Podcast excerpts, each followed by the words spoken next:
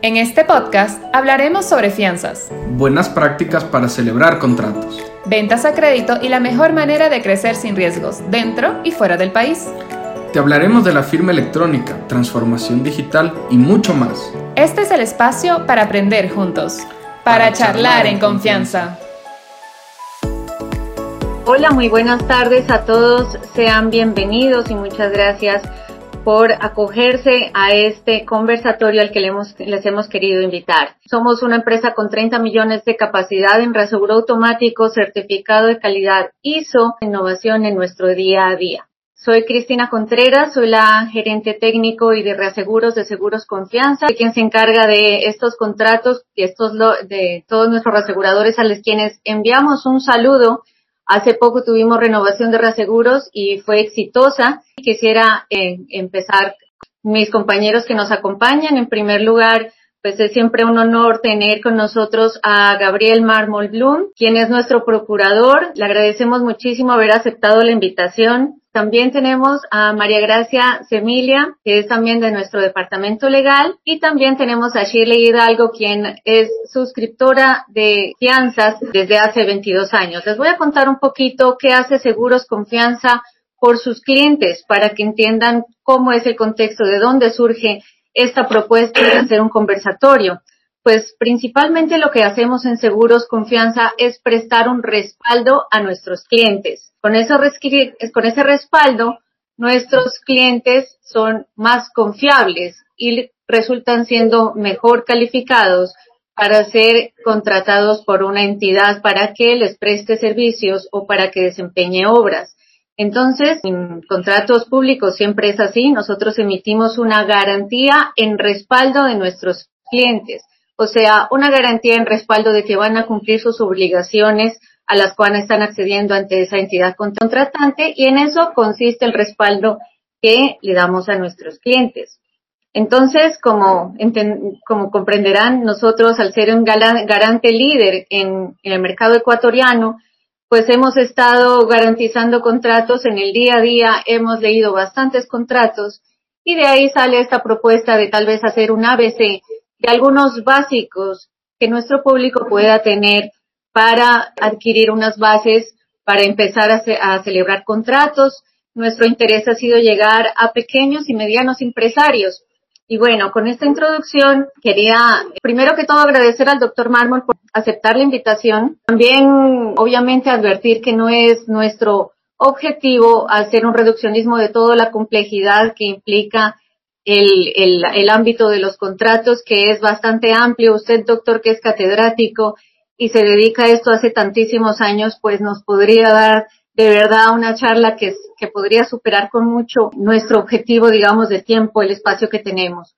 Pero le agradezco mucho y si nos pudiera introducir un poco al mundo de lo básico, ¿no? Empecemos por lo básico de qué es un contrato. Sí, muchas gracias, muchas gracias Cristina, María Gracia, Shirley y público que nos acompaña vía online. Eh, realmente, efectivamente, el tema contractual obedece a una teoría general del contrato que ocupa por lo menos algunas bibliotecas. Nosotros los abogados, nuestra formación académica eh, en la universidad, generalmente pues nos dan eh, esta materia en algunos años y creo que en la práctica nunca se va a terminar de aprender. realmente pues este, hablar de un contrato es hablar de un acuerdo de voluntades, un acuerdo de voluntades en que una parte se obliga a favor de la otra a dar, hacer o no hacer una cosa. Estas definiciones muy elementales están recogidas obviamente en el Código Civil ecuatoriano y que realmente son la guía de nuestra legislación. No hay que restar la importancia porque la historia de nuestro código está influenciada por el código napoleónico, por toda ese acervo cultural, histórico y brillante del pueblo romano que influyó en Occidente a través de sus distintas instituciones que han pasado a lo largo de cientos de años y duran hasta ahora. Entonces, sencillamente repetir, estamos haciendo una exposición muy general de lo que dice el Código Civil, para que los oyentes tengan unas nociones generales eh, sobre el tema contractual, que al fin y al cabo es la materia principal a la que se dedica confianza, que es garantizar contratos, sean públicos o privados. Bueno, siguiendo eh, con el tema de, de contractual, este acuerdo de voluntades genera prestaciones, estas prestaciones pueden consistir en dar, hacer o no hacer algo. Generalmente el tema de contratos públicos de obra o privados que se garantizan están vinculados con las obligaciones de hacer. Esto no quiere decir que un contrato exclusivamente tenga obligaciones de dar, hacer o no hacer. Muchas veces los contratos tienen multiplicidad de obligaciones que pueden ser mixtas, de tal suerte que simplemente para temas ilustrativos me referiré eh, en ese sentido. Ahora, ¿qué tipos de contratos hay? La doctrina, en nuestra legislación, para clasificar y dar una noción de la naturaleza de los efectos contractuales, ha clasificado, los divide, por ejemplo, en contratos unilaterales versus contratos bilaterales, en relación a las partes que intervienen y a las prestaciones que se generan. Si es una parte únicamente la que genera eh, obligaciones o la contra la que se generan las obligaciones o son ambas partes que mutuamente están obligadas a darse eh, a cumplir, a cumplir obligaciones mutuas, a darse contraprestaciones. Otra clasificación que que tiene nuestra legislación es dividir los contratos en gratuitos y onerosos, según el grado de afectación económica para una parte y, o para ambas partes. Eh, y dentro de esa clasificación tiene una subespecie que es clasificar el contrato conmutativo, cuando esas prestaciones de una parte equivalen a la prestación de la otra. Por ejemplo, en la compra-venta, la una prestación se obliga al vendedor a entregar la cosa y el comprador a pagar un precio. Frente a los contratos aleatorios en que eh, ese sentido de equivalencia no depende tanto de la contraprestación equivalente, sino está sometido a un alea. Eh, típico ejemplo, el juego, el contrato de juego la apuesta, que se regula en el Código Civil, que depende del alea de, algún acontecimiento externo a la voluntad de las partes para que se, generen obligaciones. Y en este orden, quiero comentar, porque en la materia que nos dedicamos nosotros, si bien cierto de fianzas, está sometida a la legislación del contrato de seguro aquí en el Ecuador. El contrato de seguro es considerado por gran parte de la doctrina clásica como un contrato aleatorio. ¿Por qué razón? Porque las prestaciones a las que se obliga el asegurador dependen de un acontecimiento externo, de un hecho de la naturaleza o un acto humano imprevisible que pueden causar o dar origen al siniestro, es decir, al alea. Entonces, las clasificaciones clásicas, digamos así, del contrato de seguro lo consideraban al contrato como aleatorio. Sin embargo, hoy por hoy, con la, y diría de algunos años para atrás, con la expansión de la industria aseguradora, el tema no es enfocado exclusivamente al contrato como tal, sino a la actividad aseguradora, a la industria aseguradora, donde los riesgos son analizados por verdaderos expertos. Aquí tenemos a Cristina, una verdadera experta en fianza, con, una trayectoria internacional, y Shirley igualmente, eh, que son técnicas en la materia que analizan los riesgos. Entonces, para los modernos doctrinarios, el, análisis del riesgo ya no es visto tanto como un alia. Siempre va a haber el, elemento alia, pero no en la magnitud que era considerada antiguamente. ¿Por qué razón? Porque se estudia profesionalmente el impacto de los riesgos a través del tiempo. En consecuencia, se considera en gran parte una moderna de seguros que el contrato es conmutativo más que aleatorio. Eh, otra clasificación que podemos aquí comentar es la que si el contrato es principal o accesorio. Típica clasificación que depende el grado o de, calificar propiamente si es principal o accesorio en relación a si las obligaciones que el contrato crea subsisten sí mismas o que si ese contrato depende, depende de la existencia de otro. Típico ejemplo es la hipoteca, la prenda o el caso de la fianza. La fianza es un contrato accesorio que depende de la existencia de una obligación principal. Mientras que otros contratos no necesitan eh, depender de otras obligaciones, sino que de las que se generan por sí mismas. A eso lo he llamado pues la doctrina como contratos principales. En otro orden, hay la gran clasificación también entre consensual, real o solemne, que no es otra cosa que consensual, que el contrato se genera por simple acuerdo de las partes.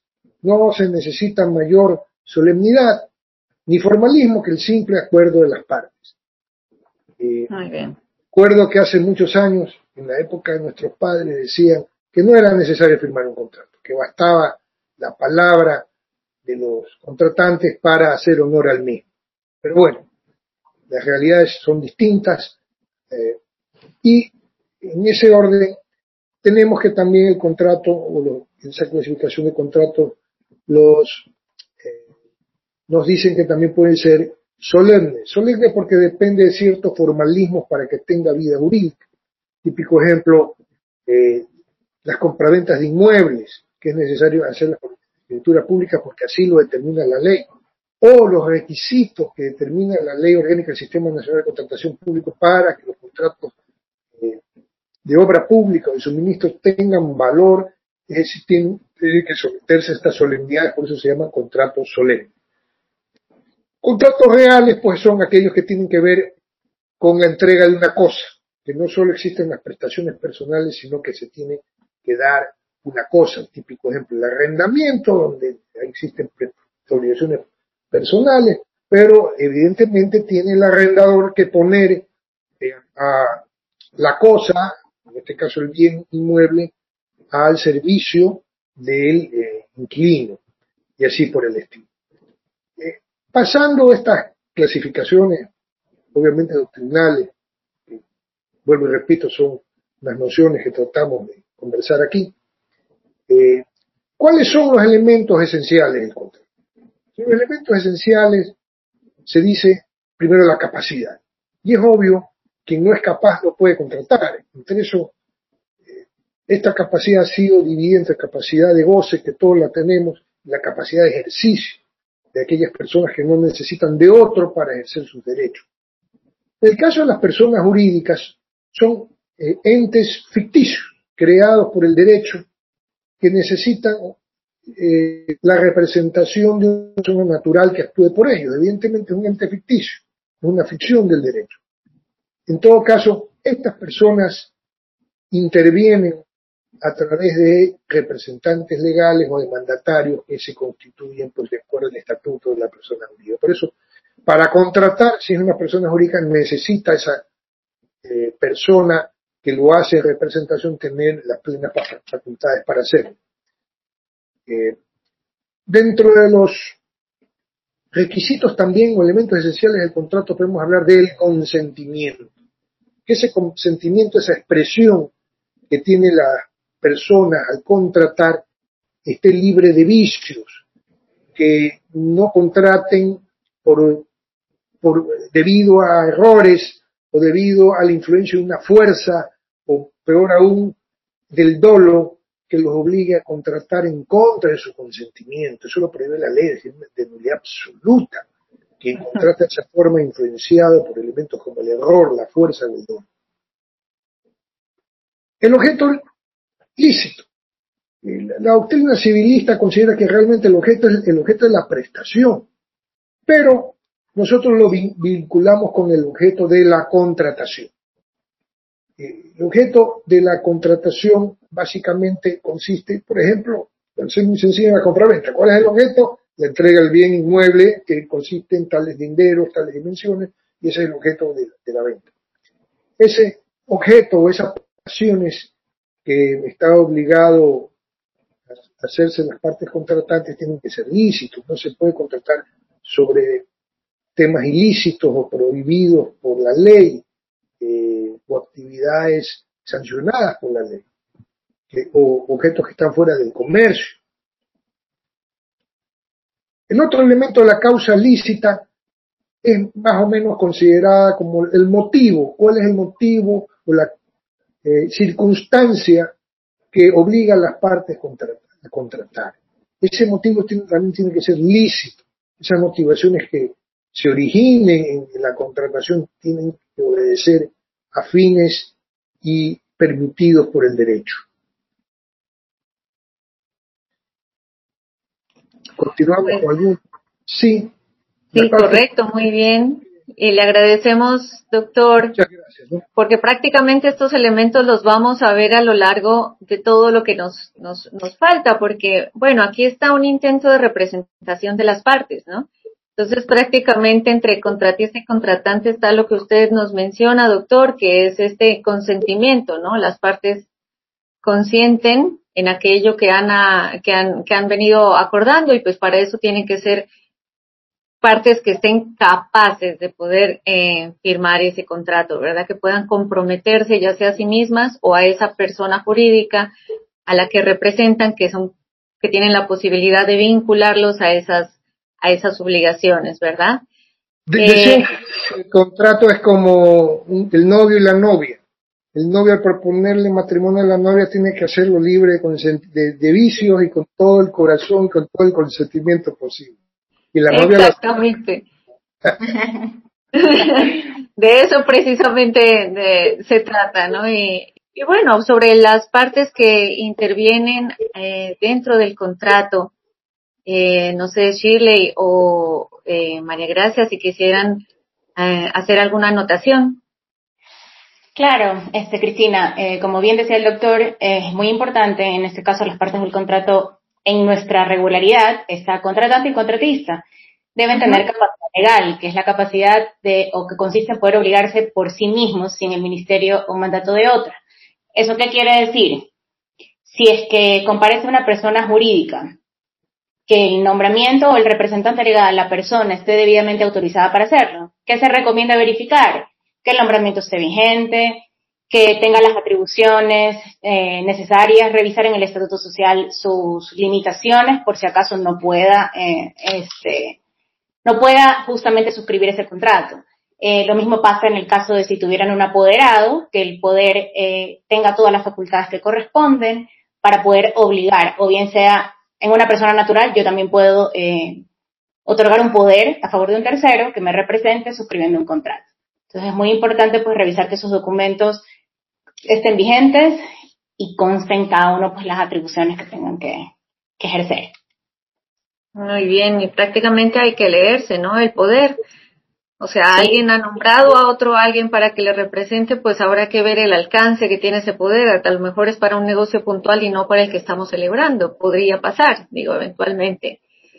Eh, tal vez Shirley algo que notar o el propio doctor. Eh, eh, con respecto al poder, también podemos acotar que generalmente los poderes eh, pueden ser muy amplios y también específicos, ¿no? En el caso de confianza, nosotros siempre, como es una obligación puntual, tratamos de que sean específicos para, para mitigar cualquier incumplimiento o error. Qué bueno que lo menciona Shirley, porque en general el interés de este, de este conversatorio es hablar un poquito sobre eh, digamos, conceptos básicos para entender en contratos.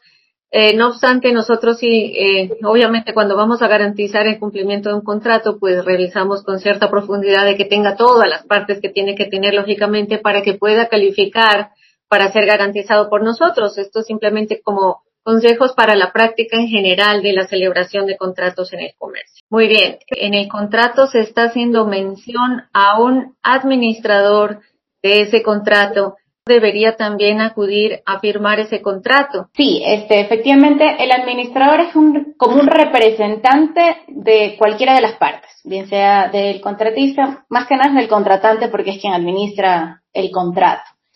Entonces no es necesario porque a la final eh, yo como contratante hoy delego o determino que es un administrador tal persona, pero mañana lo puedo cambiar. ¿Para qué va a firmar el contrato? Realmente lo que importan son las partes contratantes, las que, las que se generan obligaciones con el contrato. El administrador únicamente verifica que estas se vayan cumpliendo. De acuerdo, tendríamos que cambiar todo el contrato, además si cambian las estas atribuciones, entonces más vale mencionarlo y manejar el tema aparte, ¿no? Y bien, también tenemos en los, en los contratos, obviamente estamos hablando de contratos bilaterales, tenemos objeto y obligaciones de cada una de las partes. Aquí eh, nuestra sugerencia es que todo esto debe ser claramente identificado y delimitado cuál es el alcance de la contratación que estamos haciendo. Quisiera hacer alguna intervención al respecto de este contenido. El objeto del contrato ya determina la realización de una obra o servicio de un trono de un plazo determinado. Es decir, que va a determinar la el cumplimiento de la obligación del contratista. Este objeto siempre tiene que ser claro, específico, real, posible y lícito. Podemos acotar también que en ciertos contratos que se vuelven un poquito más complejos, existen los anexos en los cuales van a determinar especificaciones técnicas, especificaciones administrativas, obligaciones del contratista, y esto es importante que sean revisados y aprobados por las partes. Es decir, eh, aceptados con una firma para que en un futuro no haya ningún incumplimiento, incumplimiento por un desconocimiento. O sea, es importante, aquí se enfoca lo que va a hacer el cliente. Lo importante es que también sea claro, porque muchas veces en la práctica hay eh, una confusión o solo ponen un número, o sea, siempre tiene que terminarse la obligación del contratista. No sé si la abogada María Gracia quiera o el doctor acotar algo más. Claro, efectivamente, respecto a los anexos que tú decías, necesariamente tienen que ir firmados para que el día de mañana, pues las partes no digan, no, no los firmamos, no sabíamos, nos ha pasado en algunos casos que, que se menciona el anexo 1 del contrato, el anexo 2 del contrato y las partes no saben cuáles son los anexos. Entonces, mañana esos anexos nos podrían traer problemas. En cuanto también al objeto, tal como tú dijiste, pues tiene que ser eh, muy claro. Por ejemplo, en práctico hablando, si yo pongo aires acondicionados, yo podría entregar cualquier aire acondicionado que yo quiera al contratante y el contratante está esperando un aire acondicionado de, estas determinadas características. Entonces, si nosotros nos queremos asegurar que el cumplimiento, que para ambas partes sea claro y se cumplan correctamente las obligaciones, debe estar claramente detallado. Eso, eso Muy bien. Tal vez para conectar, porque está clarísimo en tu ejemplo que no es lo mismo la provisión de este equipo con esta referencia en este tiempo. Bueno, lo del tiempo estaría en, otro, en otra cláusula, pero bueno, lo del objeto sí que está clarísimo que debería estar lo más determinado posible. Y también para recoger el tema de los anexos. Lo que pasa es que a veces lo que menciona Shirley es tal cual. A veces los contratos son muy complejos entonces podemos acudir a decir se detallan en el anexo 1, pero no nos olvidemos de firmar el anexo, porque si no, claro, cualquier parte podría poner cualquier otro anexo y sería igualmente válido. Entonces cumpliría con el propósito para el que fue elaborado el, el anexo precisamente. Tal vez algo sobre las declaraciones. Lo que pasa es que las declaraciones estaba, está como relacionado con lo que nos decía el doctor, como cuál es la causa que te lleva a contratar, cuáles son las antecedentes de tu contrato. Tal vez María Gracia, si nos puedes comentar. Este, claro, Cristina. A ver, en nuestra experiencia hemos visto algunos contratos donde existen declaraciones, por ejemplo, para hacerlo práctico, tenemos un contrato de construcción y existen estudios previos. Estudios previos que no los hice yo como constructor, sino que los hizo un consultor. En el contrato, en las declaraciones, podría existir una cláusula de declaraciones que yo diga que estoy aceptando los, los estudios, que estoy de acuerdo y que voy a, a construir en base a ellos. ¿Qué sucede si esos estudios, yo que ya estoy aceptando las declaraciones, contienen errores y no dejé por sentado nada? Que realmente ahí el consejo es, sí, yo puedo decir que estoy recibiendo estos estudios. Sin embargo, en el caso de que existan problemas con los estudios, dejar claro que no va a ser mi responsabilidad y que podremos tomar este, ciertas decisiones que nos ayuden a que esta persona que va a construir sobre estudios que están mal hechos no incumpla. Entonces, eso, es muy importante porque nos, nos hemos topado, corrígeme Shirley, varios contratos donde efectivamente pasa eso y después el contratista, al que le toca construir, está con el problema. Claro. Necesariamente, sí, Chile. Lo que pasa es que muchas veces se firman los contratos y no se toma en cuenta este pequeño detalle que va a afectar en el futuro. Por eso esto más es un consejo, no es tanto un consejo legal, sino de un buen hacer de un empresario, ¿no? En el buen hacer de un empresario, si tú estás escribiendo que conoces, es porque conoces. Si te declaras que te estás dando por enterado y que vas a ejecutar un plan, aunque no lo hiciste tú, pues es, es bien aconsejable como empresarios saber qué, operaciones estamos asumiendo exactamente y a qué se refiere todo lo de los antecedentes, porque a veces las ganas de, llevar a cabo proyectos, pues, eh, claro, eh, tal vez mm, ganan sobre el tema de, mirar hasta el último detalle, entonces también es bien importante eso, ese sería el consejo para nuestro público. Muy bien, con respecto a precio y formas de pago, bueno, el hilo conductor creo de este, este, de este conversatorio es el tema de la claridad, ¿no? También debería estar muy claro, pero aquí toma una estructura un poquito diferente. ¿Qué sugerencias tendríamos? Aquí quisiera participar. Eh, todo contrato debe estar cuantificado. Todo contrato debe tener un monto y debe tener una forma de pago. Es importante en la práctica que en esta forma de pago ya se determine las fechas, los hitos, los cronogramas, las actas, ya para que haya una buena revisión en, parte de, en el momento en que haya alguna situación que se presente y más que nada saber cumplir las obligaciones del, del, contratista, ¿no? Eh, muchas veces para mitigar riesgos hay contratos también que te permiten hacer un reajuste de precios cuando hay modificaciones en los costos. Entonces, todo eso lleva y todo eso tenemos que revisar en el momento en que definimos un precio y las formas de pago. Este, Cristina, También cuando hay un anticipo debe estar por sentado el, el porcentaje y también ver si hay un anticipo, cómo se va a devengar el mismo. Bien, María Gracias. Sí, justamente, este, justamente quería agregar respecto a esto eh, que está súper claro Shirley en el tema de que el precio debe necesariamente estar en el contrato. Eh, establecer la forma de pagarlo. Podemos, podría ser que los pagos son en partes, podría ser que existe un anticipo y un pago final, podría ser que los pagos, o sea, hay, existen distintas maneras de cómo establecer. Por ejemplo, si yo tengo em, un contrato con varias entregas y cada una de esas entregas tiene, digamos, el primer, el, la primera entrega pago el 20%, la segunda entrega pago el 60% y la tercera pago el 20 restante, supongamos. Entonces, ¿qué es necesario o qué se aconseja realmente hacer ahí? Tener determinado que con cada entrega existe un acta que me permita a mí pedir mi pago. Si yo no tengo ningún documento que a mí me viabilice el pago, ¿cómo puedo yo de pedirle o decirle a mi contratante, oye, estás en mora de pagarme? Entonces es muy importante que si está en hitos, esté especificado bajo qué documento o quién va a autorizar el pago de tal manera que no existe ese vacío que el día de mañana las partes pues entren en conflicto. De acuerdo, María Gracia, ese consejo es bastante importante porque cuando las obligaciones se pueden cumplir en una fecha determinada, pues también podemos poner el pago en una fecha determinada y no hay mayor complejidad. El tema es que cuando un pago se genera al cumplimiento de un hito. De alguna forma tiene que existir una fecha determinada de cumplimiento. Entonces, para poder determinar en qué fecha cumpliste, pues es importante que hagas un acta de recibo. Oye, recibiste, listo. Entonces, a partir de la fecha de recibo es cuando se entra en, eh, se hace líquido el pago de, de lo que se tenga que avanzar en ese momento. Entonces, ese es un consejo general de cuando estamos firmando, estamos imaginando un contrato que quede muy bien reflejado a todo lo que nos vamos a obligar, también en qué plazos tengo que hacer qué, que todo esto sea factible y que ese flujo de dinero me sirva para financiar el propio proyecto. Creo que son cosas fundamentales, no tanto legales, sino relacionadas con el quehacer, digamos, de, de, proyectos y, contratos en general.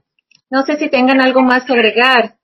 Sí, eh, sabes es importante, este, Cristina, en esta época, sobre todo en, en contratos eh, digamos, de construcción, porque, bueno, en consultoría yo estoy en mi casa y no voy a necesitar nada, pero me refiero a que con la pandemia, por ejemplo, en construcción, van a tener que gastar ahora en elementos de bioseguridad, que antes no contaban dentro de los rubros de un contrato o para mí no, no era un gasto, porque yo no necesitaba comprar mascarillas ni nada por el estilo.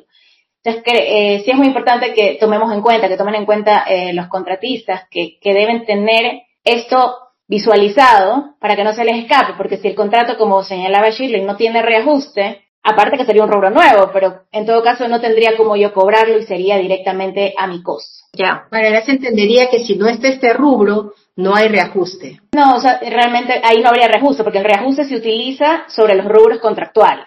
Este, si no estuviera, si no estuviera tomado en cuenta, realmente ahí no habría un reajuste, porque es un rubro Eso es muy importante. Son los insumos del contrato los que están sujetos a una posibilidad de reajuste, no cosas externas al contrato, ¿no? Entonces, esa cláusula es válida para ese, cuando los precios cambian, pero solamente para los precios relacionados al contrato, que eso es bien importante. Los que estarían ahorita, pues no están relacionados con el contrato en realidad, ¿verdad? De bioseguridad. Bueno, muy bien. Para continuar, bueno, también tenemos algunas sugerencias sobre plazos, ya que estamos hablando sobre la elaboración prácticamente de un contrato. Bueno, aquí también la sugerencia es que todo esté claro.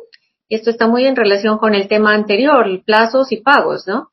porque aquí nos encontramos también el tema de definir los hitos o las etapas que le dan curso a obligaciones o pueden dar curso a pagos, ¿no? Entonces es bien importante definir los hitos y que los hitos tengan, al menos si no una fecha cierta, una fecha determinable, porque cuando se cumple un hito y le da curso al hito siguiente, será la fecha a partir de la que terminó el, el hito anterior en la que se inician las obligaciones de la, de la nueva etapa. Entonces es bien importante, si el, si el contrato tiene cierta complejidad, definir esto claramente. Esto, bueno, creo que Shirley lo mencionabas ahorita, ¿no? Un poquito más temprano, el tema del anticipo relacionado con el plazo, si nos quisieras comentar. Claro, hay que ver que todo contrato debe tener un tiempo de ejecución. Ya, cuando eh, es importantísimo tomar en cuenta que cuando hay un anticipo, es muy recomendable que el plazo inicie a partir de la entrega del mismo. En el caso de no tener esta condición, el plazo iniciará a partir de la firma, haya o no haya la liquidez del anticipo. Es decir, que el cliente va a estar obligado a iniciar su obra o provisión o su consultoría. Hay que ver también que, como siempre se mencionaba, hay contratos mucho más complejos ya que también tienen etapas o fases, por ejemplo, de la provisión y la fase de la instalación. Entonces, es importante definir que estas etapas tengan sus plazos para poder también ver cada, eh, definirlo en el cronograma, cada obligación en tiempos de entrega o tiempos de construcción, de provisión. De acuerdo, Sheila, y sobre todo con eso del anticipo, porque a lo mejor un empresario hace sus cuentas en base a recibir dinero, empezar a ejecutar para luego llegar a un buen fin. Pero si a lo mejor firma el contrato, no ha recibido el anticipo, empiezan a correr los términos de lo que se ha comprometido. Entonces es súper importante y esa es la sugerencia que estamos haciendo. Si tu contrato incluye un anticipo, el contrato inicie su curso en el momento en que recibes el anticipo. Así ya puedes ejecutar todo el plan que tenías en mente, porque si lo tienes que ejecutar sin ese, esa, esa liquidez tal vez es un poco más complicado, ¿no? La sugerencia en general. Muy bien, y también tenemos aquí, bueno, que debe haber tal vez en los plazos considerar acuerdos respecto a prórrogas y la suspensión de plazos. María Gracia, tal vez quisieras oírle. Realmente como sugerencia, el contrato eh, sería importante pactar prórrogas y suspensiones, quién las va a otorgar. Para que mañana cuando existan eh, situaciones que me lleven a mí a, tener que suspender, como por ejemplo ahora que fue la suspensión por el estado de excepción, ¿quién va a autorizarla? Es, es muy importante dejar determinado esta situación para que no haya duda de quién es quien tiene que autorizarla. Exacto, que tú sepas quién es tu interlocutor para ese caso, ¿no? Y que logres negociar con ese, con esa persona. Muy bien. ¿Debería ser el administrador? Sí, en el caso de que sea el administrador, realmente es como, como las partes lo deciden pactar. Si un administrador, normalmente es quien lo hace, porque es quien está en contacto con el contratista. También tenemos que a veces existen obligaciones de suministrar algo, de construir algo y además existen obligaciones que están relacionadas con el mantenimiento de ese algo que se suministró o que se contrató, ¿no? Aquí el punto es que, bueno, eso tiene que estar muy claro en el propio objeto que todos, que tiene que estar muy determinado a qué nos vamos a obligar. Pero bueno, la sugerencia es que existe mantenimiento de obras, se divide el tema de las garantías. Tal vez Shirley tú lo tengas muy presente este tema si nos pudieras comentar por qué sugerimos nosotros que se dividan las obligaciones. lo que pasa en la práctica es que lo que hay que revisar es que cuando un contrato tiene diferentes tipos de obligaciones, por ejemplo, una obligación de provisión, una obligación de instalación o una provisión o una o una etapa de, de mantenimiento, cada una de estas fases debe tener su monto, su plazo, sus obligaciones, siempre estar delimitada y hasta sus propias garantías porque en algún momento va a permitir esto a que el fiscalizador o el administrador tener claro cada una de las obligaciones por etapas o por fases. Ahí en el, ahí en el tema de mantenimiento, viéndolo no como obra, poniendo el mismo ejemplo de aires acondicionados que ponía hace un momento. Firma un contrato de provisión de 30 aires acondicionados con el mantenimiento durante N años. Es muy importante dividir cuánto tiempo voy a tener para cumplir con la entrega de estos aires acondicionados y cumplir con esa obligación. Por ende, ya hay una parte cumplida del contrato. Y dividir cuánto tiempo voy a dar mantenimiento y cuánto tiempo voy a tener para cumplirlo. Entonces, podría tener 30 días para entregar la provisión, pero cuatro años para el mantenimiento, uno anual. Entonces, también eso es muy importante también dividir en tanto en precio como en plazo, para que estas obligaciones, agregando a lo que decía Shirley, puedan tener cada una sus garantías. Entonces, supongamos que tuvieron la garantía de el cumplimiento por cada una de las obligaciones. Una por la provisión, entregado de los aires acondicionados, se libera ese riesgo y continúa únicamente el de mantenimiento. Que son otras obligaciones y la garantía tendría otro monto porque ya habrías liberado, porque ya entregaste todos los equipos, ya no tienes esa obligación en curso. ¿Verdad? lo óptimo es que las garantías se dividan, pues no de acuerdo a la obligación y a, a las obligaciones del cliente. Exactamente es el punto, muy bien.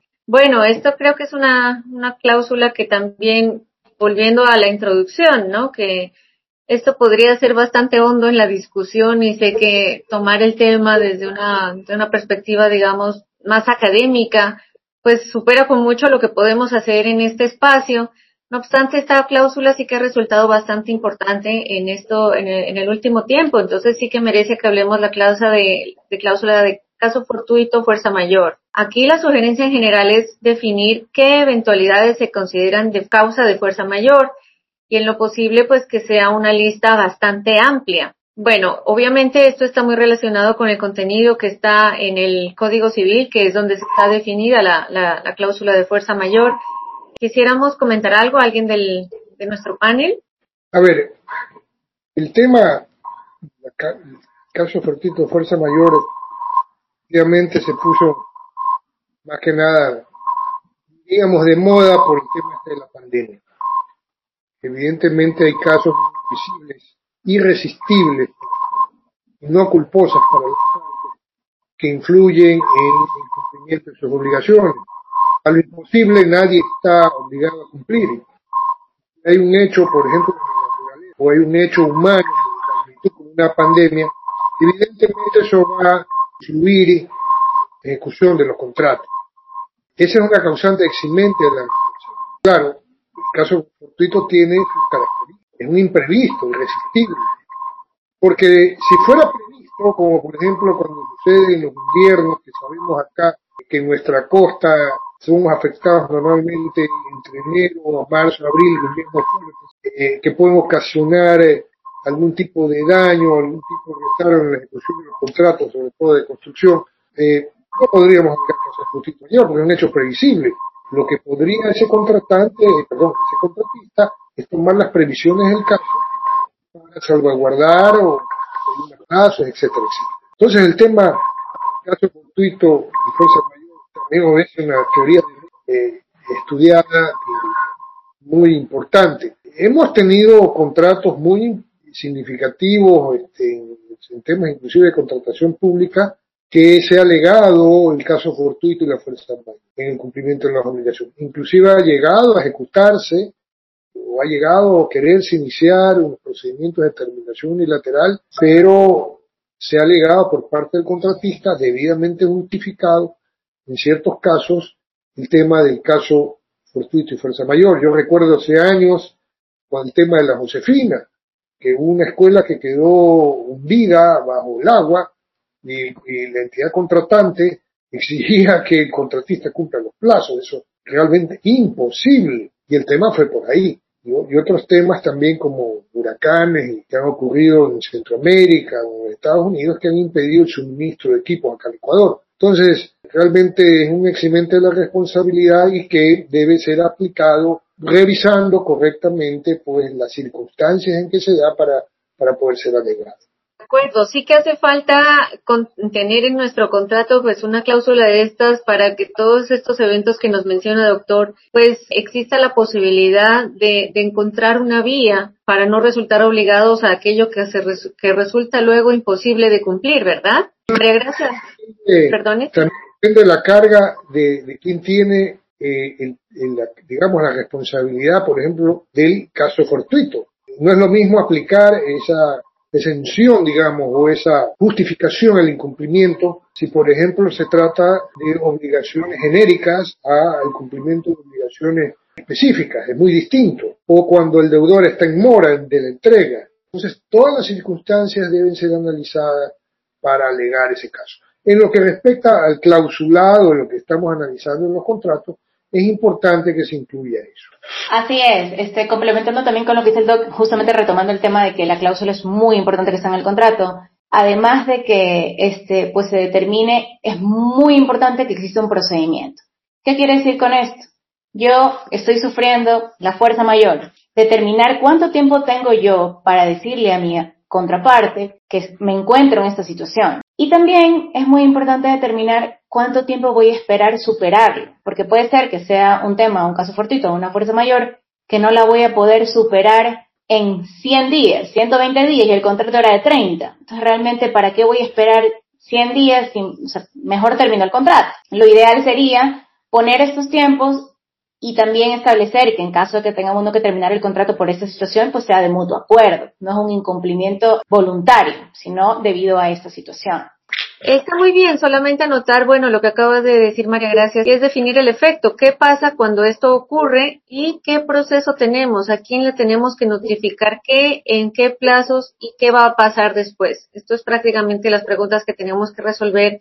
No es una tarea fácil porque mira que al, al hacer este tipo de cláusulas Hace un año nadie hubiera pensado que podría pasar lo que tenemos hoy en la realidad, pero mira que hasta lo que impensable puede pasar es súper importante. Yo creo que cada vez aprendemos más, ¿no? En la práctica mercantil de qué importante es tal vez tener estas, estas cosas claras y, y, empezar a reflejarlas de, de, manera adecuada en contratos que le sirvan a ambas partes. Muy bien, tenemos este contexto. En, el, en la fase 1 tenemos que un contrato nace, o sea que es firmado durante el estado de excepción por la emergencia del COVID. Y en ese contrato se incluye una cláusula de fuerza mayor, la que acabamos de hablar. En una segunda fase de ese escenario, vemos que posteriormente se prolonga el estado de excepción y que las partes no pueden cumplir el contrato. Y esto se da porque el estado de excepción dificultó al extremo el cumplimiento de las obligaciones.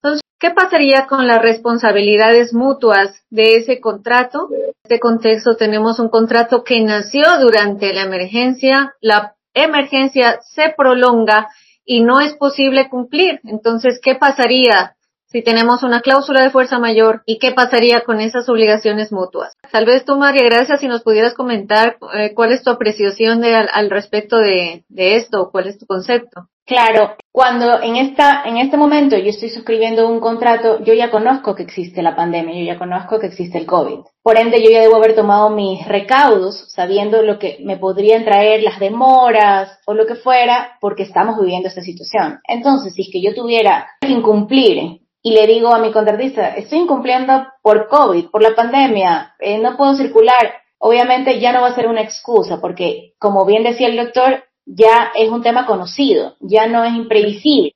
Yo ya lo tengo dentro de mi rango, ya conozco de la situación. claro. Dentro del buen hacer hoy en día para celebrar contratos y obligarte a hacer cosas, estaría que tú tengas más de un proveedor, más de un, bueno, más de todo prácticamente, que tengas plan B en todos los escenarios para que tú puedas cumplir esa obligación. La verdad, el, el escenario ha cambiado y hace un poquito más complicadas estas situaciones, ahora con mayor normalidad, pero de todas formas es un, son factores que hay que tener en cuenta. Si ¿le querías comentar algo o algo que quiera agregar el doctor o en caso contrario continuamos? Muy bien. Vamos a ver cláusulas especiales. Tenemos una cláusula que es un poquito diferente, tal vez no tan estándar dependiendo del tamaño del contrato, que es el tema de la multa. Bueno, queriendo definir una multa a mi modo de ver o dentro que no que yo no soy abogada que, ya se ya se notó dónde estaban los abogados dentro de nuestro conversatorio yo definiría una multa como una una cláusula que lo que intenta es que cada parte tenga un incentivo para cumplir. O sea si alguna de las partes están teniendo dificultades para cumplir el contrato si hay una multa que empieza a caer en su contra pues sí va a tener esa esa esa digamos ese mecanismo de presión para el cumplimiento de obligaciones, que no se sabe cuál de las partes al final va a entrar en dificultades, porque puede ser también cualquiera de las partes, ya sea la contratante o la contratista, la que puede incurrir en mora en el cumplimiento de sus obligaciones y se diseñan multas, pues para que para que exista ese, ese incentivo para el cumplimiento y en alguna forma para lograr equilibrio entre las partes, porque quien está sufriendo un retraso tiene que asumir tal vez más costos para continuar con esos trabajos o tiene que hacer más, asumir más costos para las obras posteriores que no inician a tiempo porque existen retrasos. Entonces, es una, una visión, digamos, desde esa perspectiva de, de, lo que es una multa. Digamos que las las sugerencias que tenemos aquí es tal vez el tema de la proporcionalidad. María Gracia, si nos quisieras comentar, aquí están los elementos que debería tener una, una cláusula de multa cuando existe. Efectivamente, muy bien, este Cristina, en, en tu definición de multa realmente es así, es una sanción pecuniaria por un incumplimiento. La idea de la multa, como bien dices, es sentirse un poco presionado. La idea de la multa nunca debe ser cobrar la multa y terminar el contrato. Lo que las partes quieren es que se cumpla el contrato y si en el, caso que te estés demorando y no me estés cumpliendo el plazo, yo te voy a generar una sanción, que es esta multa. Por eso se habla un poco de proporcionalidad. Eh, no voy a poner yo una multa que supere el monto del contrato, porque realmente entonces, ¿para qué estoy suscribiéndolo?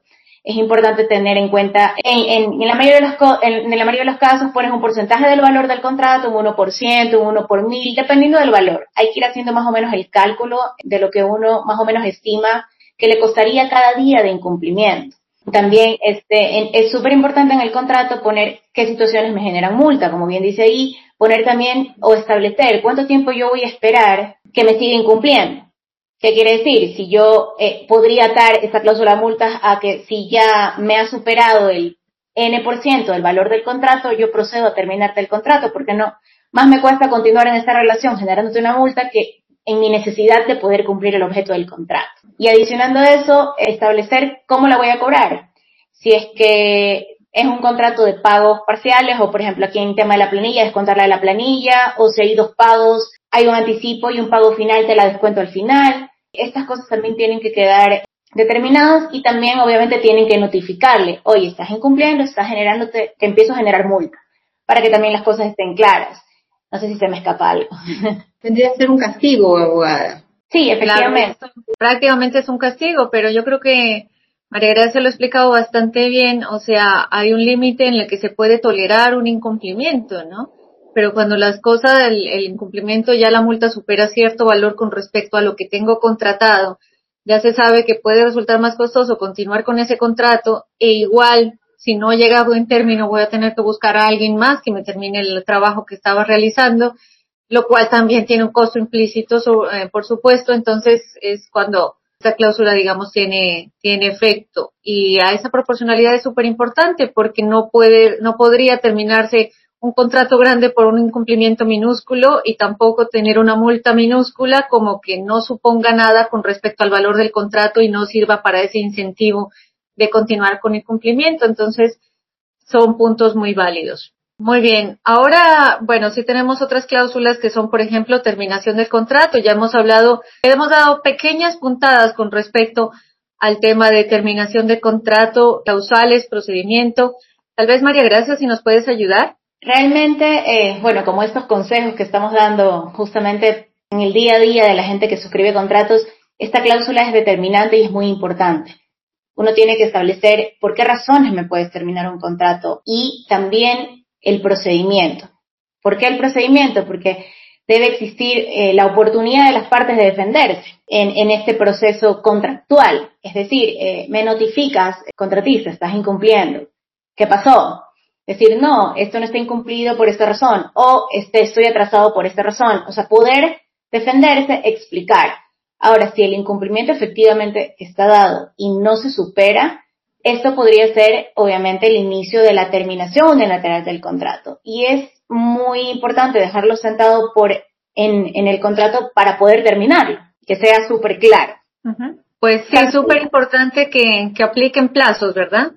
Y que aplique un procedimiento, tanto en contrataciones, bueno, en públicas obviamente que tenemos una experiencia enorme en eso, pero entre privados, que es el foco de todo este conversatorio, pues también muy importante que, que existe un equilibrio entre las partes a la hora de poder terminar el contrato. Tenemos también cláusulas que son muy aconsejables de tener, por ejemplo, controversias, si tenemos un, un, un falta de entendimiento entre las partes, cómo vamos a solucionar el tema, si vamos a ir a mediación, si vamos a acudir a un, a un arbitraje, si vamos a definir cuál va a ser la jurisdicción del homicidio de las, de las partes y cuál va a ser la ley aplicable. Prácticamente, pues lo mejor el consejo en general sería entenderse bastante bien con quien te han contratado, ¿no? Ojalá fueran familia, entonces todo maravilloso pero bueno, no siempre todo marcha como, como las partes quisieran, entonces sí es muy importante también definir esto de antemano, porque nadie cuando está contratando sabe que va a llegar a, digamos, faltas de entendimiento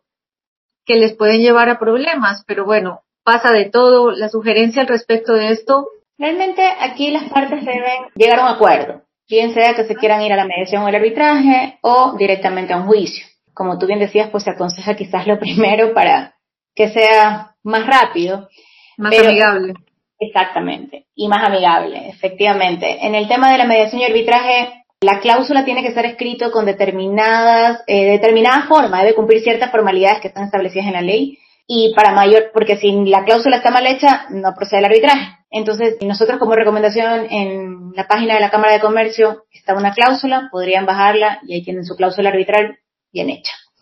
Ya, muy bien, muchas gracias. ¿Qué pasa cuando nuestro contrato empezó, pero tenemos que modificar lo que el curso de la o el alcance de lo que queremos hacer ha cambiado o las características? Si alguno quisiera eh, anotar una sugerencia para el público, creo que en esto el, consejo de siempre creo que ha sido claridad, definir muy claramente cuáles esas son esas obligaciones adicionales y todo lo que ha aplicado en lo anterior.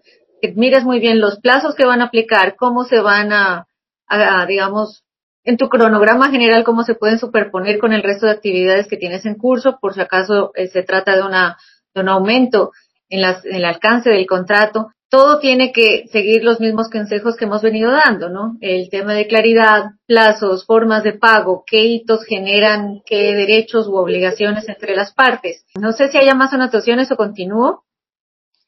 Solo para agregar, Cristina, aquí en las modificaciones del contrato es importante dejarlo por escrito. Nos ha pasado algunas veces que las partes deciden modificar algo, pero como están de buenas, no hacen el contrato escrito, no, no lo instrumentan, no hacen el documento. Entonces, cuando las partes tienen problemas, porque efectivamente eh, vienen problemas cuando hay oscuridad, cuando hay claridad no hay problemas, podrían entrar en problemas, pero está clara las cosas. Pero al momento de no, no poner por escrito, que sí nos ha pasado, el día de mañana, como yo le digo a él, bueno, pero nosotros ya habíamos acordado esto. Entonces, esta es la prueba de esos cambios. Por eso a mí es muy importante que esté suscrito por las partes, de tal manera que no queda duda. De acuerdo. Firme el que también se hagan estos contratos que generalmente en la práctica se da por obras adicionales, por ejemplo, por cambios que existen en el contrato, que se realicen antes de los cambios, antes de la construcción, antes de la ampliación, no, o sea, que no se realicen posterior a la ejecución, que sean siempre antes para que esté determinada la obligación del contratista. Súper importante porque el cronograma tiene que permitírtelo también, ¿no? Muy bien. Así es. Bueno, creo que tenemos algunas, algunas sugerencias de cuando las empresas piensan aliarse con otras para cumplir obligaciones. Primero que todo, ¿en qué contexto es que las empresas se alían? Yo creo que Shirley tú lo ves muy de, de primera mano, ¿no? Esto de las empresas que se alían con otras. Claro, generalmente las empresas se hacen una alianza a través de consorcios. ¿Qué sí son los consorcios? Son cuando las personas o contratistas, colaboradores, se unen para hacer sus esfuerzos, unen cada uno con sus, esfuerzos, con sus esfuerzos y experiencias. Por ejemplo, el contratista que tiene experiencia en movimientos de tierra une, se hace una alianza con el contratista que tiene experiencia en edificaciones. Los dos unen sus esfuerzos y tienen éxito en su contrato. Hay que tomar en cuenta que es que esto en la práctica se da a través de los consorcios. Estos consorcios, cada uno va a tener una participación, pero esto no quiere decir que se obligan proporcionalmente. Los dos se obligan solidariamente ante el, el contratante. El tema es que a veces, muchas veces, se busca una alianza para completar aquello que no, que no es de nuestro expertise, que no es la principal actividad, que desarrollamos, entonces buscamos la experiencia de alguien más para calificar o para, ejecutar cierto tipo de obras. Y muchas gracias, Shirley, porque tú ya estás mirando en esto de, ok, ¿cuáles son las sugerencias? Que miren muy bien el socio que se están aliando, ¿verdad? Porque en estos casos, cuando nos referimos a solidaridad, no nos, no nos referimos a un bonito sentimiento, sino a toda una responsabilidad. Cuando tú dices que dos empresas se unen y que una va a ser una parte y la otra la otra, fabuloso cuando es así. Pero también vemos el caso en que se alían dos empresas y que prácticamente una va a ejecutar el proyecto y la otra está como para, para, para apoyar en el cumplimiento de todos los requisitos de calificación. Entonces, esa, esa distribución de, de, cargas entre las partes pues tiene que estar muy clara porque al final cada parte se obliga por el todo y a eso se refiere la solidaridad. Si alguna de los socios era pasivo y que no iba a hacer nada en la, en la, en la obra y luego el otro no pudo cumplir, ese socio pasivo tiene que también responder por el todo, aunque haya sido un socio, digamos, pasivo, minoritario. La solidaridad tiene ese, ese alcance cada una de las partes es responsable por el todo. Entonces es súper importante esa, esa sugerencia de conocer muy bien con, con quién vamos a celebrar ese tipo de consorcio, porque ya lo mencionaba el doctor, ¿no? Eso es como un matrimonio también, entonces tiene muchos efectos y el consejo ese se va por ese sentido, ¿verdad? Hay que aclarar algo también, que los consorcios no son personas jurídicas, son asociaciones que se constituyen para una obra específica. Claro, se generan relaciones entre las partes, entre esas la solidaridad. Ya el, nuevo Código de Comercio ecuatoriano establece ya unos parámetros sobre las asociaciones y en materia de contratación pública ya están también reguladas la ley y resoluciones del SCOP. Pero en todo caso, los que se asocian deben entender, así como lo dice Cristina, que es como un matrimonio. Ambos responden de las obligaciones que están a cargo del consorcio en cuanto a la construcción específica, en cuanto a la obra o al contrato que accede. Entonces, quien cumple no es uno de los socios, quien cumple son todos los socios que eh, constituyen o conforman el consorcio. Correcto, al que contrató no le interesa que discutan entre ellos quién tuvo la culpa de qué, a mí cada uno me debe el todo. Es, muy importante. De acuerdo. Con respecto al consorcio, pues también súper importante que el acuerdo consorcial esté muy claro entre las partes también, pero aquí como cualquier otro contrato aplica todo lo que hablamos antes y no es este la excepción. Si tú te vas a asociar con alguien para un propósito eh, específico que lo mencionaba el doctor Mármol, pues súper importante decir para qué exactamente, cuándo y cómo, quién va a hacer qué, ¿no? Y bueno, parte del procurador, María Gracia, si quisieras anotar algo. Bueno, es importante que que ellos determinen quién va a ser el procurador común. Eso quiere decir quién los va a representar. Es un mandatario del, consorcio. Es el que va a firmar quizás por el consorcio. También cada consorciado obliga al consorcio cuando escribe algún documento, pero sí es importante tener un procurador común que tenga todas las tareas y las responsabilidades determinadas. Muy bien, gracias. Bueno, muy bien. En este mundo de contratos, de todos los elementos que existen para que un contrato llegue a buen fin, pues hemos tocado solamente algunos. Importante resaltar que en nuestro papel como garantes de esos contratos, porque eso es lo que desempeña Seguros Confianza, que ya sea por necesidad del contratista o del contratante, nosotros podemos garantizar el cumplimiento de esos contratos. Chile, ¿nos quieres hablar un poquito de los productos que directamente tú estás en el día a día trabajando? Como lo hemos comentado, estos contratos que obligan obligaciones de hacer, es decir, que se desarrollan de actividades, contratos de producción, de provisión, construcción, fiscalización, estudios. Si nosotros queremos que estos contratos se cumplan a cabalidad, es necesario incorporar una cláusula de garantías. Entre estas podemos, para garantizar y proteger la inversión y la óptima ejecución de nuestro contrato en los plazos determinados, pues, debemos pedir una póliza de cumplimiento de contrato, si necesitamos eh, los recursos invertidos y amparar el buen uso de los mismos, una póliza de buen uso, si nosotros queremos que, nuestro, que nuestros contratos tengan unos materiales de óptima calidad, ya, y que sea su proceso de ejecución también óptimo, pedimos una, solicitamos la garantía de buena ejecución y calidad en los materiales. y también en el caso de que nosotros seamos el contratante o dueño de un proyecto, ya, y tenemos muchas, y tenemos contratos con proveedores o con subcontratistas, tenemos la póliza global. Vamos a ampararle a este dueño del proyecto las obligaciones de sus subcontratistas a través de anexos como de póliza, de anexos de buen uso, cumplimiento y buena calidad. Exacto, de todos y cada uno de ellos. Pero es muy bien. Este es el abanico de los productos que tenemos. Los que ha mencionado Shirley eh, son algunos de ellos. No obstante, tenemos en esta especialidad de garantías algunos productos desarrollados, seguro de crédito, y tal vez aquí respondiendo la otra, la otra cara de la moneda, porque al principio nos hacíamos la pregunta de qué hacemos por nuestros clientes y les estaba comentando de cómo en una relación en la que existe un contrato, nosotros lo que hacemos por nuestros clientes es respaldarlo para que con nuestro apoyo pueda calificar de mejor manera a los contratos que desea celebrar. Con nuestro respaldo puede trabajar y crecer. Nuestra otra forma de soportar a los, a los empresarios es, bueno, protegerlos de un riesgo que es evidente, que es cuando una empresa le otorga a sus clientes créditos comerciales, porque tiene el riesgo de que esos clientes no paguen esos créditos comerciales.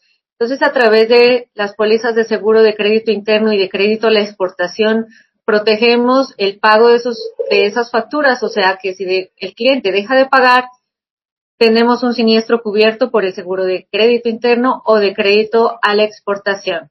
En caso de que los pliegos ni el contrato se especifique claramente cuál es el alcance y más bien se establezca, se establezca algo como la contratista hará todo lo necesario para cumplir y satisfacer las necesidades del contratante. ¿Cómo definir el alcance? Es la pregunta.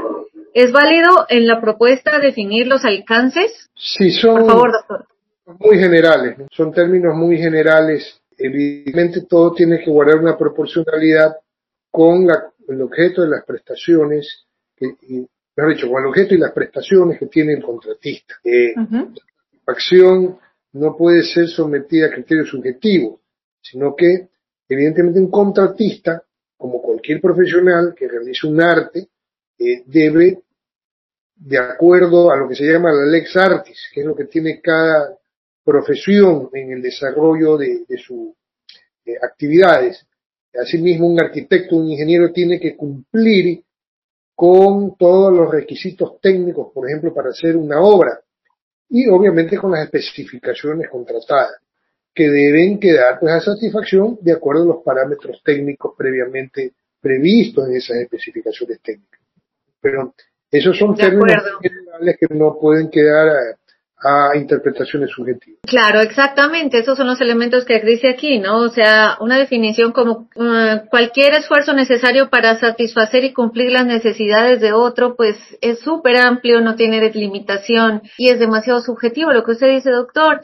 Entonces, lógicamente, al contratar, ya, y esto ya independientemente de si se trata de entidades, si, si yo estoy contratando, si quien me contrata es una entidad pública o una entidad privada, creo que uno siempre tiene como buen empresario que ser muy moderado y saber en, en, en qué obligación está entrando. Y independientemente de si esto viene de una contratación, si hay una contratación pública, digamos, con un objeto tan difuso, pues uno podría pedir las aclaraciones del caso antes de presentar oferta y, por una obligación de, ese tipo. No sé si María Gracia o Shirley quisieran apuntar algo más. Eh, efectivamente, como tú lo dices, hay una parte en el proceso de contratación pública que se llama preguntas y respuestas, aclaraciones.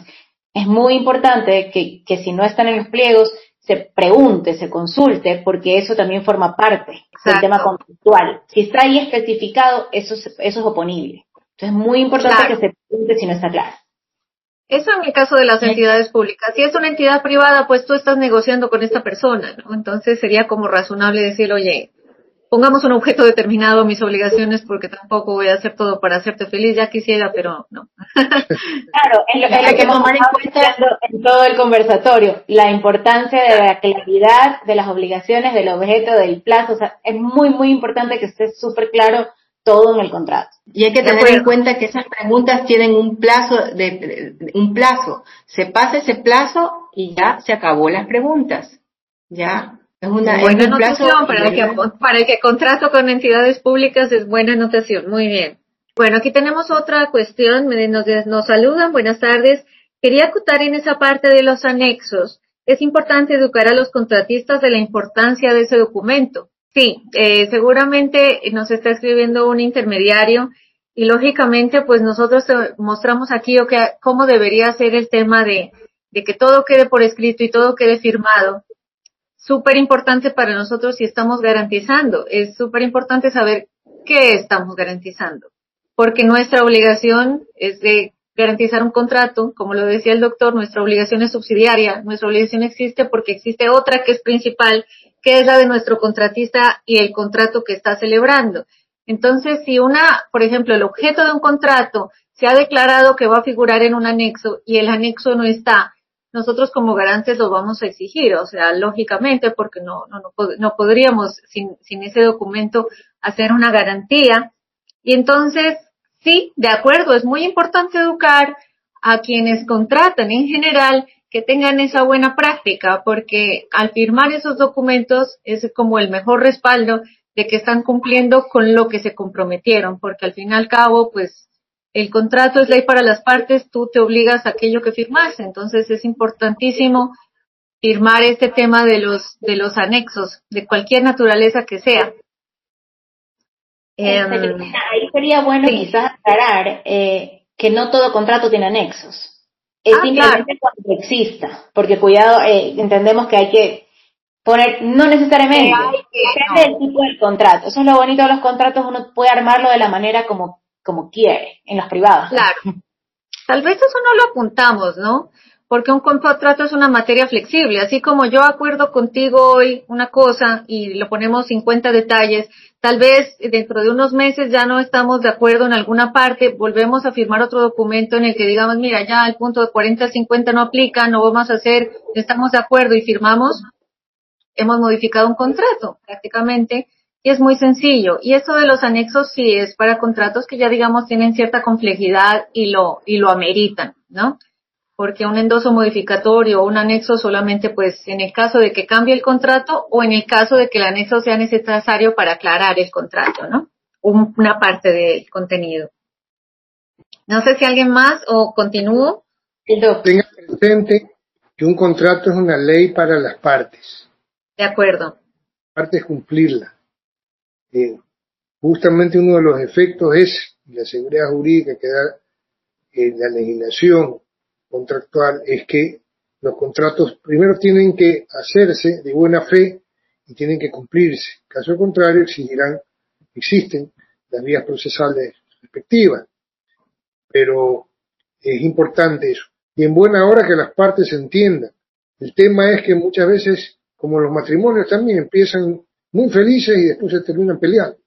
Entonces, las relaciones contractuales es importante también en el plano fáctico que el contratista y el contratante se conozcan, tengan antecedentes de cumplimiento de ambas partes de, de sus prestaciones y que la idea, en general nosotros también como garantes, es que los contratos se cumplan para beneficio de las partes. En el caso del sector público, inclusive para beneficio de la colectividad, porque el contrato público busca eso, la satisfacción de las necesidades públicas. Muy bien, muchas gracias. De acuerdo con eso, tenemos aquí otra inquietud. En cuanto a la división de los contratos, es óptimo como lo hemos indicado, nos dice nuestro oyente, como que se divida provisión mantenimiento. Sin embargo, hay beneficiarios que no lo aceptan así. Ahí me gustaría comentar algo, si no, si pudiera empezar yo con este tema de, de, provisión y mantenimiento. Bueno, si estamos en el universo de la contratación privada, eh, todo es negociable entre las partes. Entonces creo que sí sería un argumento de peso esto de que las garantías es preferible para las dos partes que estén separadas, entonces se podría poner en la mesa de negociación porque son dos partes que están negociando como iguales cuando son entre privados. Cuando estamos en tema de contratación pública y definitivamente no hay manera de que el contrato público se modifique, pues no habría tampoco un, problema a la hora de garantizar esto siempre y cuando esté dentro del margen de lo asegurable el periodo total. Porque existe por regla general en seguros y reaseguros, en lo que ramo de, de fianzas, un límite estándar de cinco años de responsabilidad.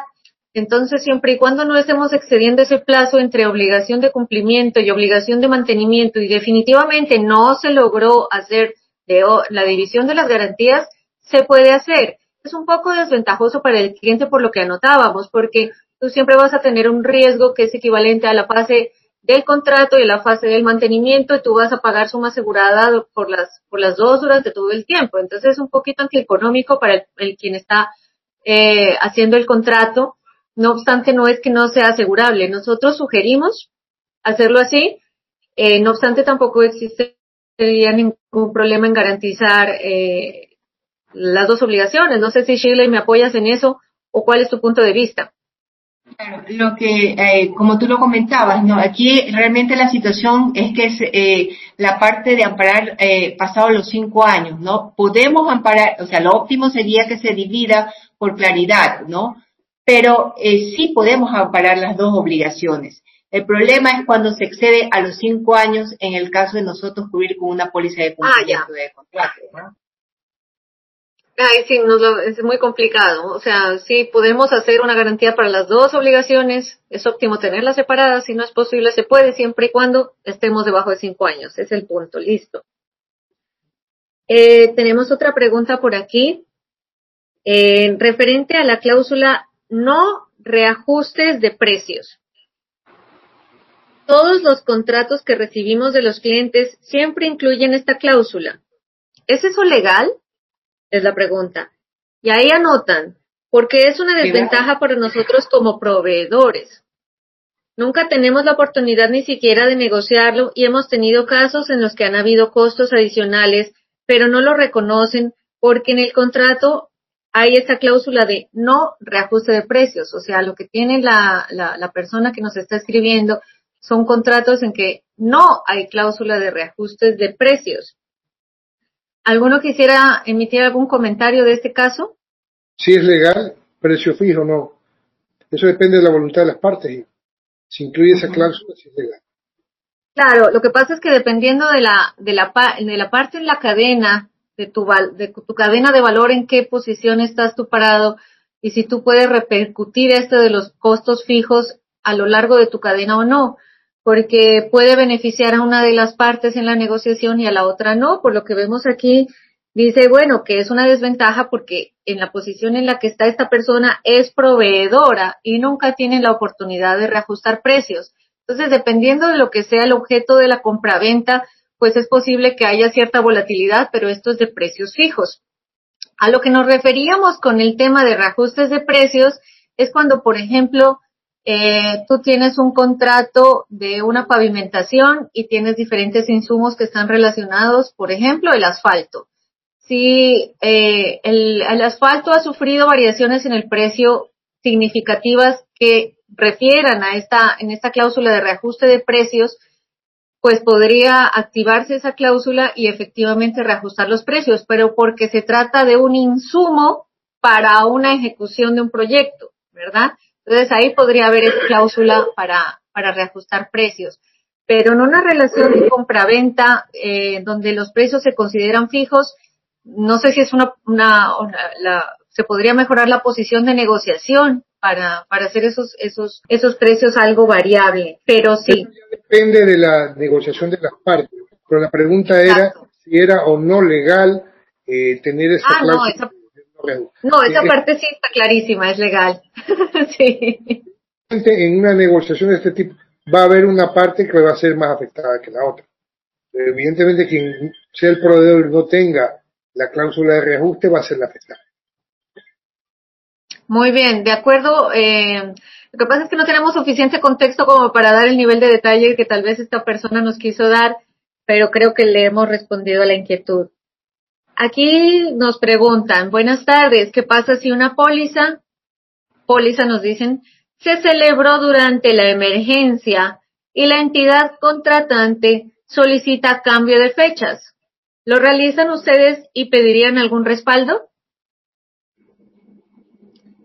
Bueno, lo que pasa es que lo que ahí me deja un poco mi inquietud es, ¿se celebró la póliza o se celebró el contrato, no? Porque nosotros emitimos una póliza cuando un contrato ya está dado en firme. Y dice, durante el estado de emergencia y la entidad contratante solicita cambio de fechas. Habrá que ver qué origina el cambio de fechas, del, del, del, contrato principal o de la garantía, la pregunta de Millón aquí, ¿verdad? Eh, Creo que el escenario, si nos piden que cambiemos nosotros las fechas de un contrato, imposible, porque nosotros somos un tercero ajeno a la relación.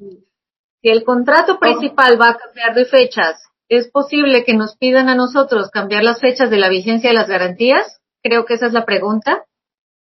María Gracia, no sé si quieres comentar. Eh, Cris, podría ser en la práctica lo que ha pasado es que sí ha habido cambios de vigencia en las pólizas porque los contratos se han actualizado.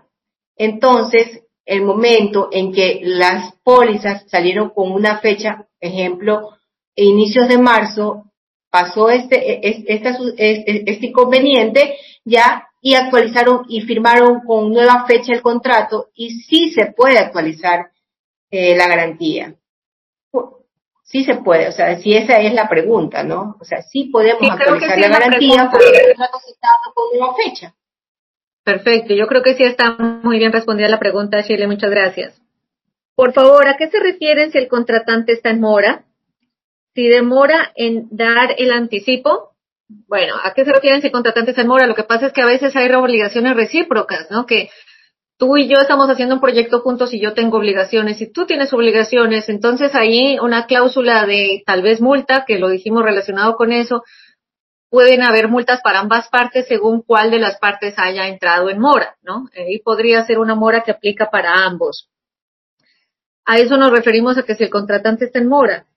¿Qué pasaría si un contratante está en mora con el anticipo?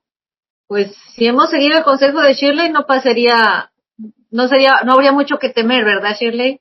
Porque si está en Morente con el anticipo, hicimos bien la cláusula como tú dijiste, o sea, la vigencia de la, del contrato empieza claro. cuando se cumple el anticipo. Entonces, Claro, hay que, hay que tomar en cuenta lo recomendable, que el plazo del contrato inicia a partir de la entrega del anticipo, porque si no existe esta cláusula, obligación iniciará a partir de la firma y no hay otra cosa. Exactamente.